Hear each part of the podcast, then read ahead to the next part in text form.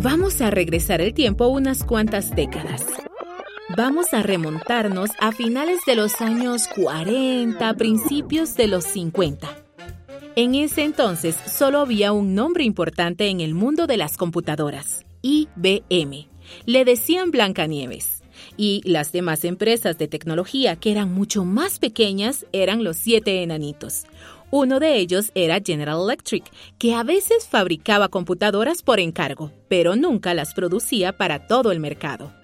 Las computadoras de uso general eran territorio de IBM, que era el segundo mayor cliente de General Electric después del gobierno de los Estados Unidos. IBM frecuentemente le compraba válvulas electrónicas, motores, transformadores e interruptores, y el presidente de General Electric, Ralph Cordiner, quería que todo se quedara como estaba.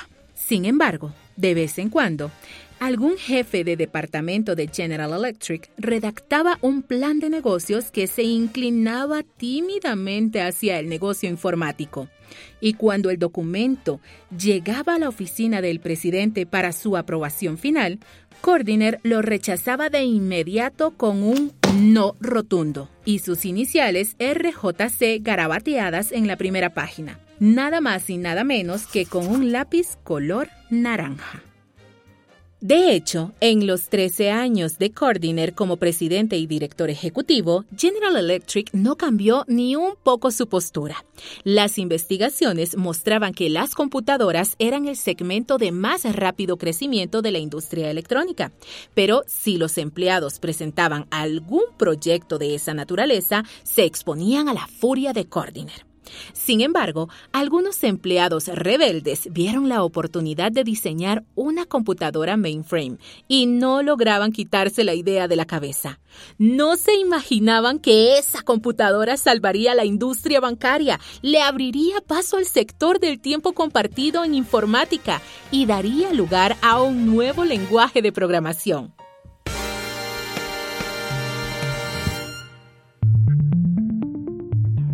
La temporada pasada escuchamos como John Kemeny y Thomas Kurtz crearon BASIC en la Universidad de Dartmouth y aprendimos que es un lenguaje interpretado, lo cual significa que exigía demasiados recursos para poder funcionar en las primeras computadoras. Es un ejemplo de una muy buena idea que tuvo que esperar que apareciera el hardware que pudiera ponerla en práctica, y ese hardware fue la GE 225. En este episodio vamos a abordar la historia poco conocida de una mainframe que estuvo a punto de no ver la luz del día. Era del tamaño de una habitación y fue el punto de partida de cosas maravillosas. Inspiró a algunos visionarios y héroes de la línea de comandos como Steve Wozniak y Bill Gates para que iniciaran la revolución de las computadoras personales. Su desarrollo sigue siendo significativo hasta el día de hoy. Esto es Command Line Heroes en español, un podcast original de Red Hat. Cuarta temporada, el hardware.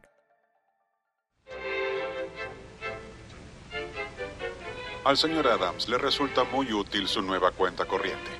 En lugar de ir a cobrar el dinero directamente al Banco Nacional, la empresa lo hace a través de su propio banco. Al igual que muchos otros bancos, envía sus cheques al Banco de la Reserva Federal para cobrarlos y el Banco de la Reserva Federal tiene que procesar miles de cheques de cientos de bancos en un solo día. En 1947, todos los cheques tenían que pasar por un banco para poder depositarlos. Así que un ejército de empleados bancarios trabajaba innumerables horas para lograr procesarlos. La economía de posguerra iba viento en popa. Pero eso significaba que los bancos se ahogaban en un mar de papeles. Tenían que cerrar sus puertas al público a las 2 de la tarde para tener tiempo de llenar los libros de contabilidad a mano. Y aún así el trabajo se atrasaba. Se necesitaba con urgencia una computadora rápida y poderosa para poder seguirle el paso a los negocios. En Bank of America tenían millones de cheques que procesar al día. Vamos a escuchar a William Ocasio, profesor de la Escuela de Administración Kellogg de la Universidad Northwestern. ¿Podrían imaginarse la industria bancaria sin computadoras? Era un sector que generaba mucho papeleo, sobre todo en el caso de Bank of America, con todas las sucursales que tenía. Había un montón de información que necesitaban ver, comunicar y procesar rápidamente. Era fundamental para una empresa de ese tamaño. Y yo creo que se dieron cuenta de que las computadoras eran el futuro. En 1950, Bank of America contrató al Instituto de Investigación de Stanford para que buscara la forma de automatizar el procesamiento de los cheques.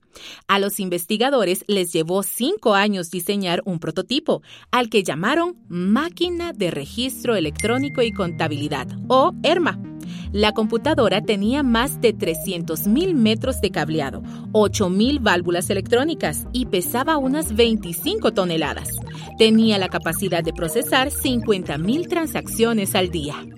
En Bank of America estaban ansiosos por empezar a producir la ERMA de inmediato. Así que hicieron una licitación para que los fabricantes de artículos electrónicos presentaran sus propuestas.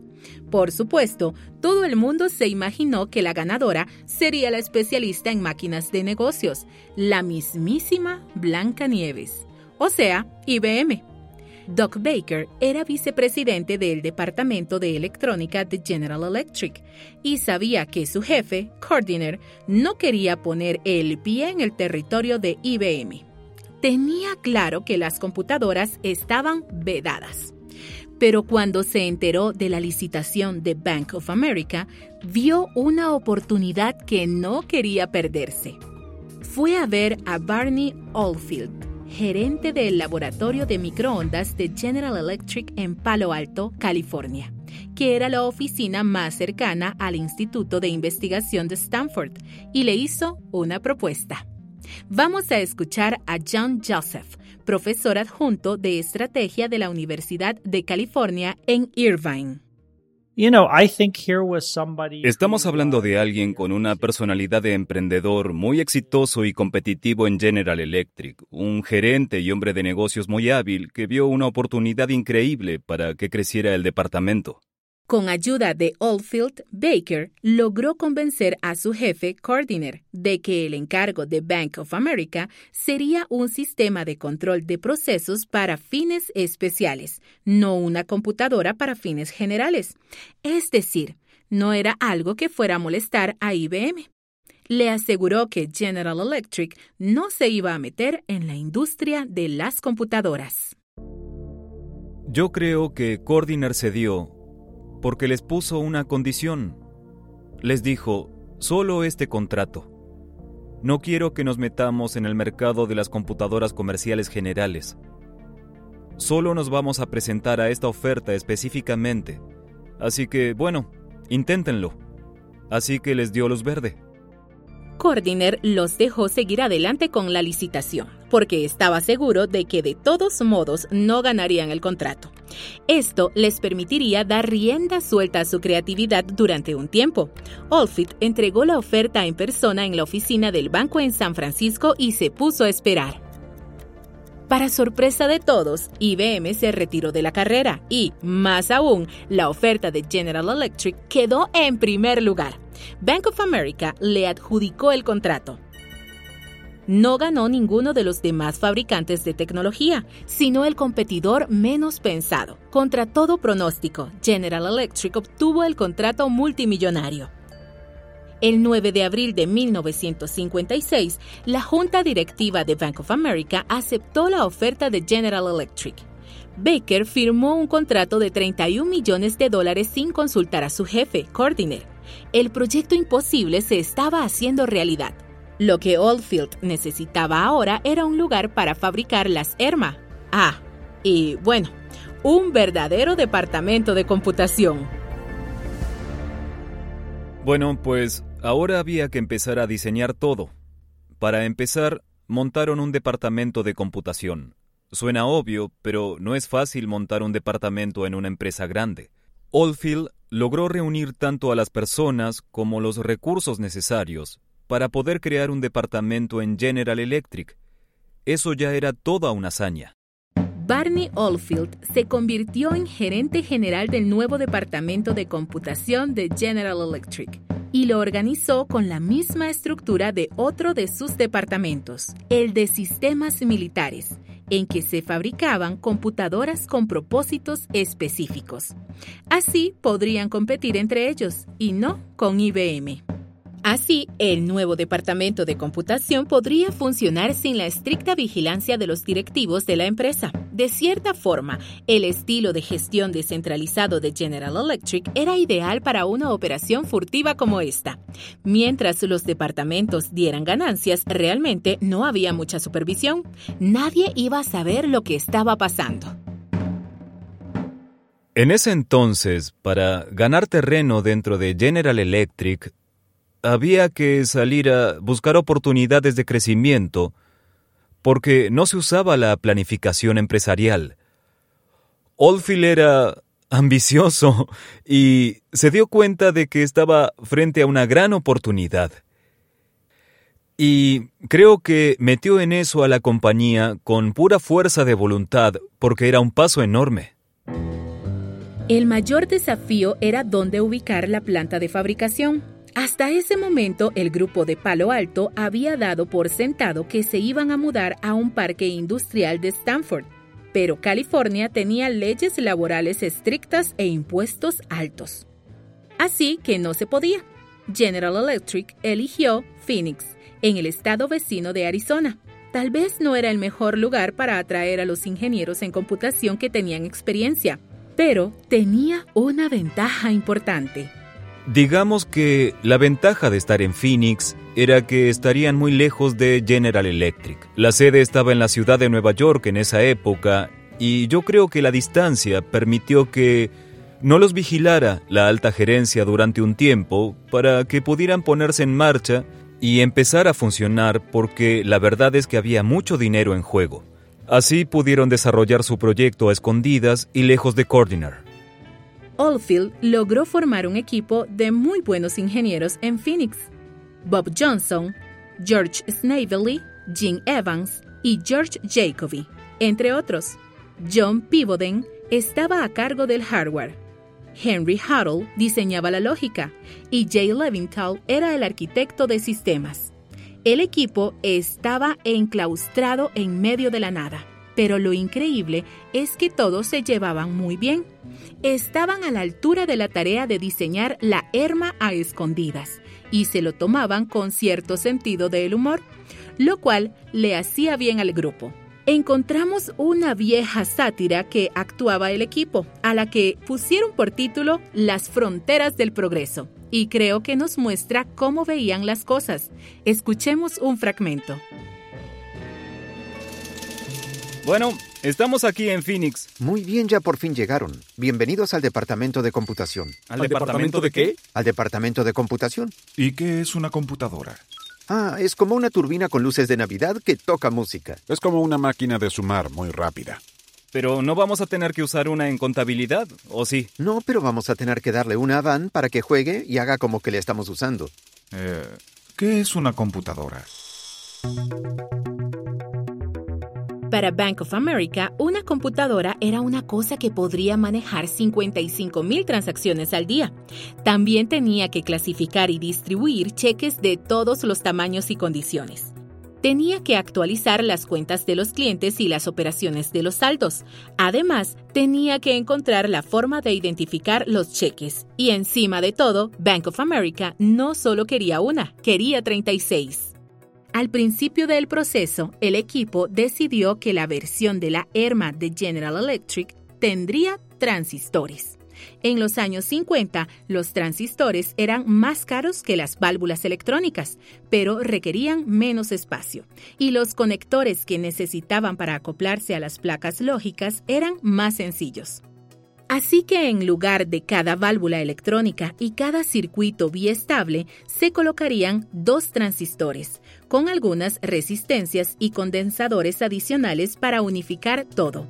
El otro cambio importante que se le hizo al prototipo original es que la ERMA ya no funcionaba con cableado en el circuito, sino con un programa almacenado en la memoria.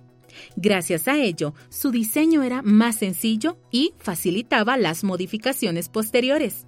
Dado que la mayoría de los desarrolladores de General Electric se dedicaba más bien al hardware, necesitaban conseguirse un programador.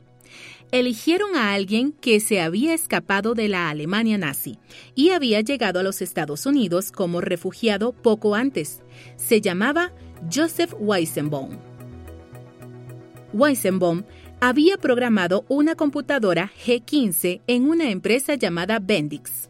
Incluso había desarrollado un pseudo lenguaje de programación de computadoras que se llamaba Intercom SIEM.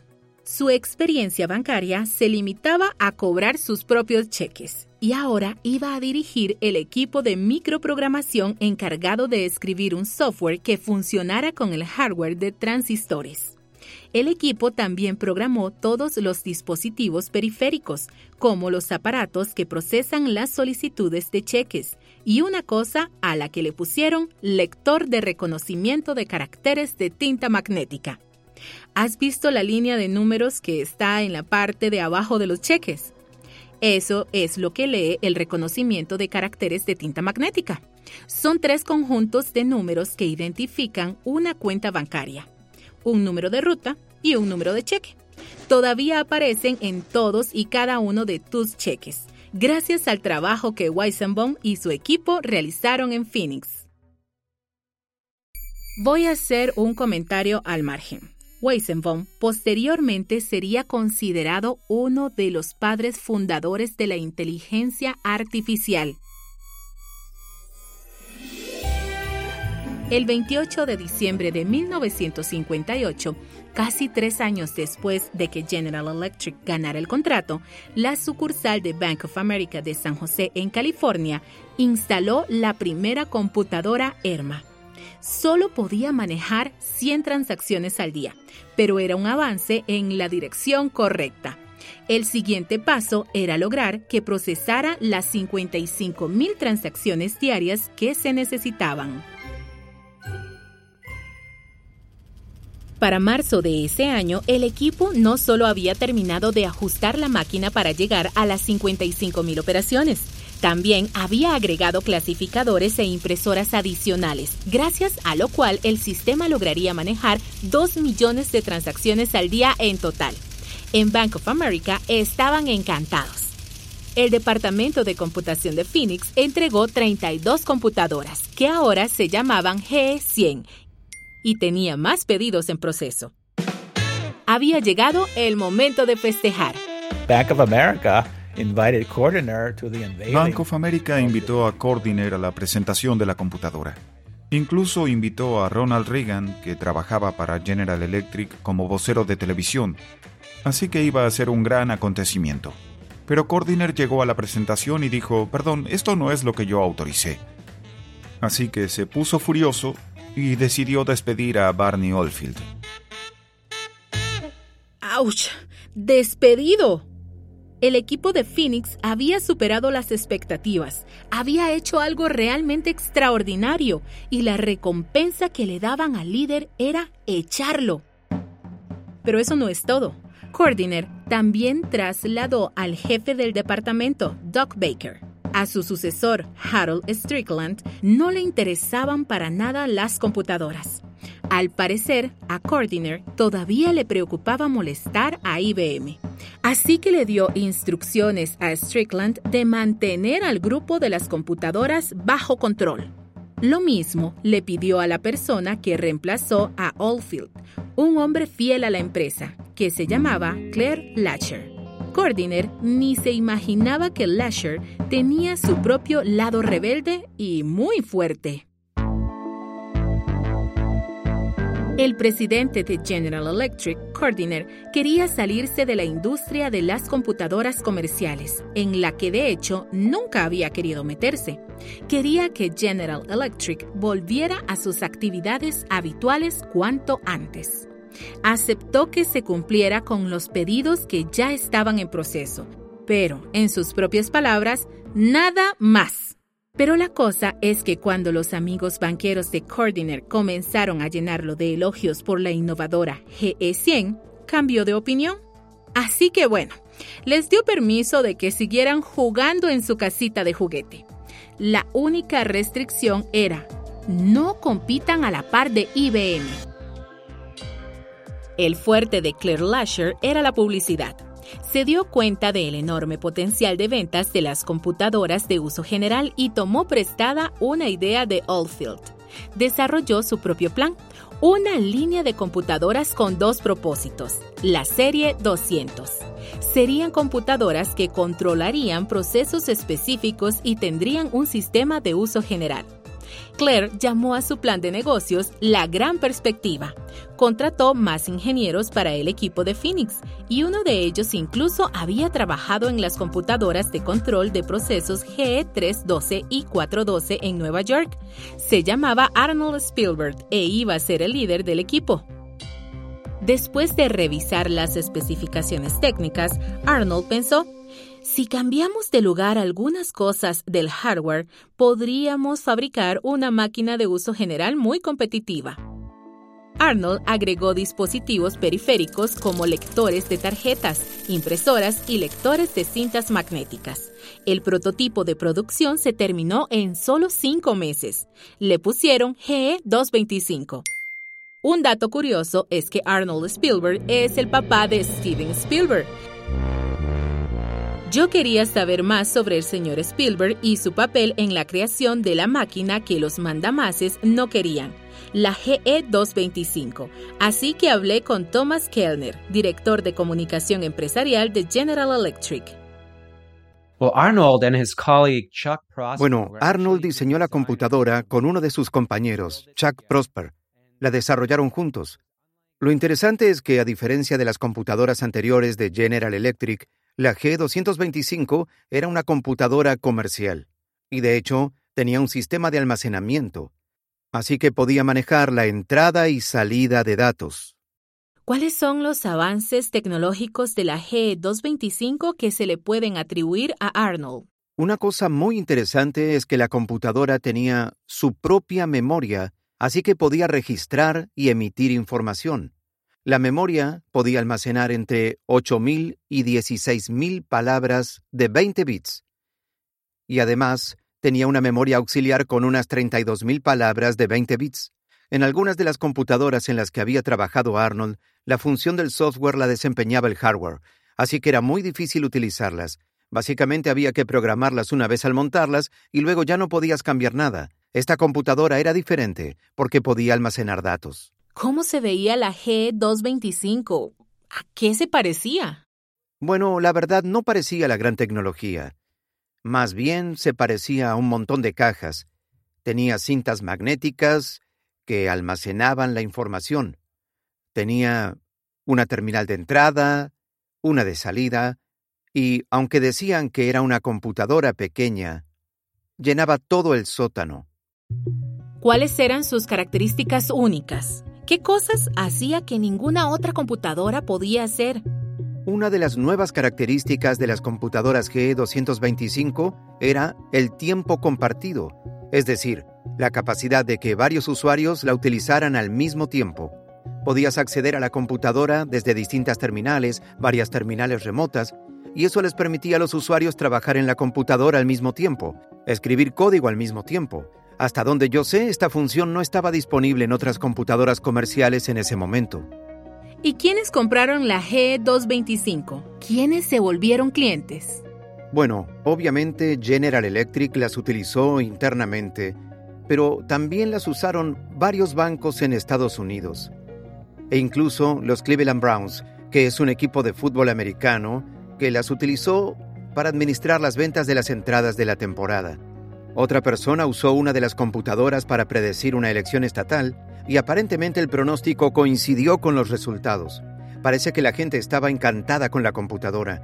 Cordiner le dijo al equipo que se saliera del negocio de las computadoras en 18 meses, pero les tomó más tiempo, mucho más tiempo, debido al éxito de la GE225.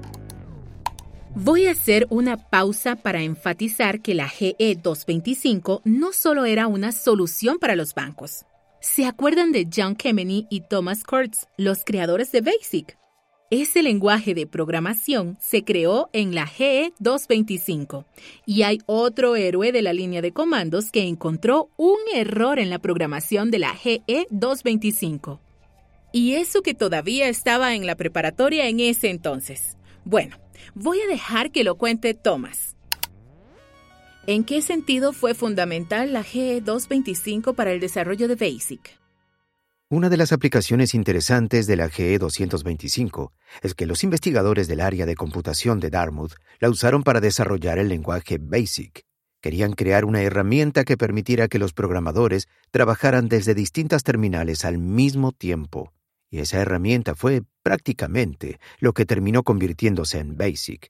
Ahora, lo interesante de BASIC es que General Electric inmediatamente obtuvo la licencia de BASIC de Dartmouth y comenzó a usarlo internamente y a ofrecerlo con sus computadoras, que es como llegó hasta Steve Wozniak.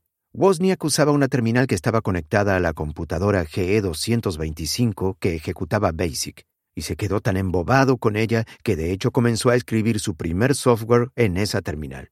Y cuando hablaste con Arnold, ¿se daba cuenta del impacto que había tenido en el mundo de la computación? La entrevista con Arnold Spielberg fue increíble. Cuando hablé con él tenía 99 años. Vaya. Se acordaba de todo. Hablamos de Internet. Me dijo que en ese entonces, en los años 60, pensaba mucho en las aplicaciones de las computadoras, pero no le pasaba por la cabeza que algún día todos estaríamos conectados desde nuestros hogares y nuestros bolsillos con esta red enorme que nos permite obtener información en un instante y que permite que las aerolíneas controlen los aviones del cielo y que las empresas controlen las máquinas. Por una parte, siempre estuvo muy interesado en el desarrollo del campo, pero también fue muy humilde y admitió que en la década de los 60 él no podía predecir la manera en que iba a evolucionar esta industria. ¿Y Steven Spielberg? ¿Cómo crees que el trabajo de su papá influyó en su carrera? Él se acuerda de que su papá lo llevó a visitar su oficina, que era la fábrica de General Electric en Phoenix, Arizona, donde vivían.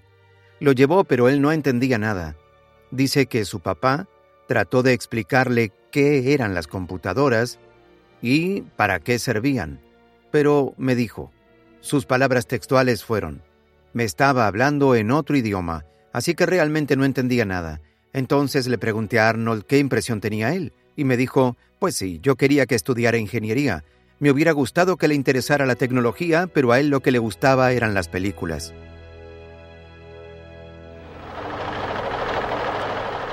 Así que esa fue la era de la electrónica para los bancos.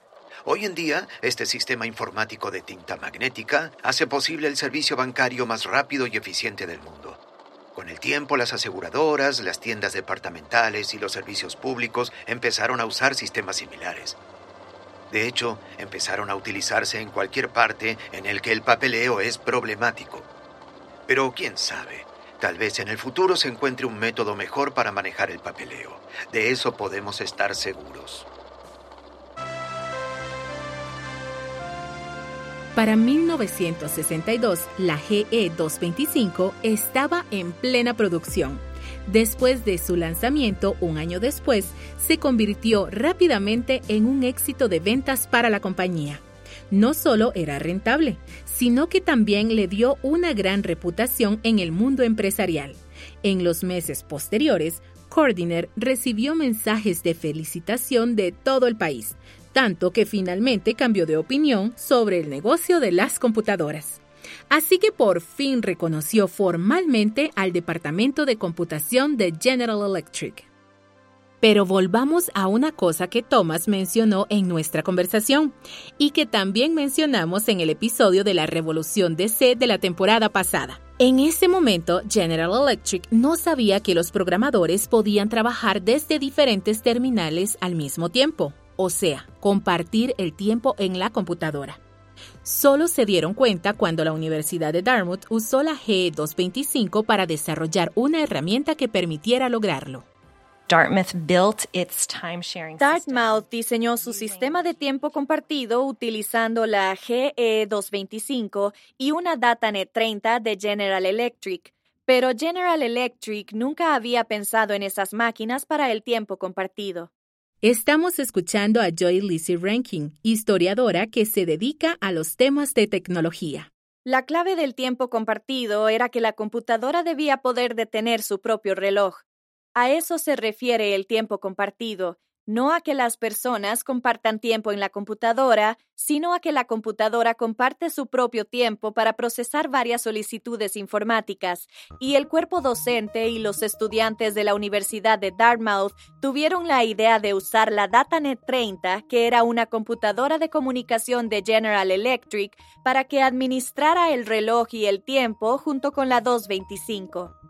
Como las mainframes eran tan caras en la década de 1960, la forma más eficiente de usarlas era ejecutar programas por lotes. Alguien escribía un programa, hacía perforar las tarjetas para ejecutarlo y luego se las entregaba al operador.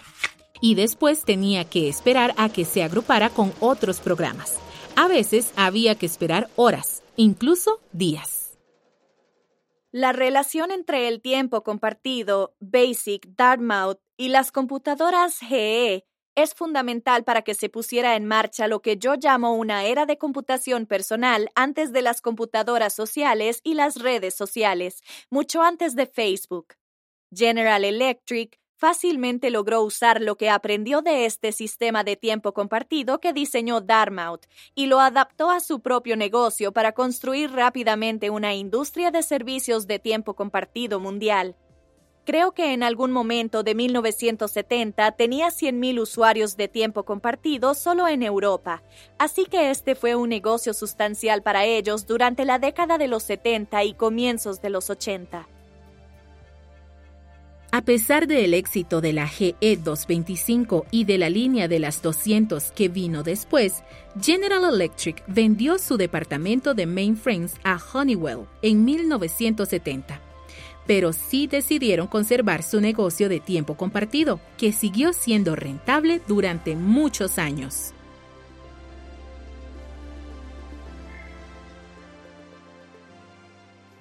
Ralph Cordiner finalmente lo entendió pero tal como vimos en el episodio anterior con la creación de la minicomputadora en Data General, a menudo se necesita un equipo de rebeldes tenaces y soñadores, y algunos ejecutivos con amplitud de criterio para diseñar la computadora del mañana porque a veces el orden establecido de las cosas no se imagina el mundo posible. Abrir el proceso de toma de decisiones para dar participación a otras partes puede tener resultados sorprendentes y maravillosos. En nuestro próximo episodio, empezaremos donde se quedó la GE225 para hablar de cómo inspiró a toda una nueva generación de programadores para iniciar la revolución de la computación personal, que a su vez nos inspira en la actualidad. Command Line Heroes en español es un podcast original de Red Hat.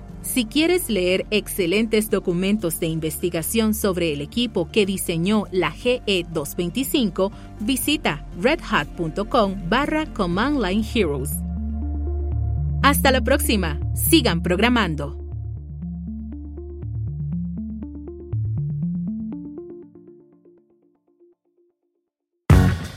Hi, I'm Jeff Ligon. I'm the Director of Engineering for Edge and Automotive at Red Hat. The number one hesitation that I think folks have about Edge is that they assume they're not ready for it. They think that it'll mean starting over from scratch, or that every time their business needs to change, they'll be re engineering solutions and re evaluating vendors. And look, Edge is complex, and it does mean a different approach, particularly for devices at the far edge. But with Red Hat, it doesn't mean starting over with new platforms. We've taken the same enterprise solutions that simplify and accelerate work across the hybrid cloud and optimize them for use at the edge. So you can manage your edge environments just like you do the others. Come find out how at redhat.com/edge.